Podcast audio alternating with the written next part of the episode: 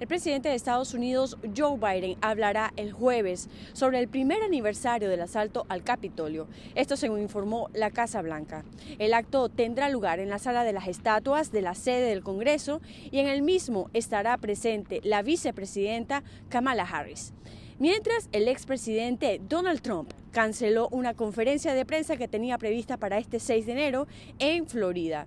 Trump dijo en un comunicado que fue difundido el martes que en su lugar hablará de sus inconformidades durante un meeting programado para mediados de mes en Arizona.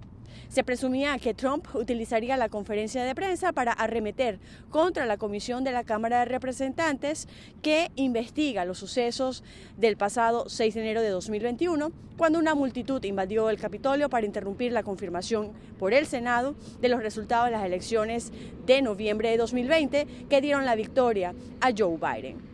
Por otro lado, los Centros para el Control y la Prevención de Enfermedades de Estados Unidos, conocidos por sus siglas CDC, mantienen su criterio de que no es necesario una prueba de resultado negativo para dar de alta a las personas sin fiebre o que han mejorado en sus síntomas.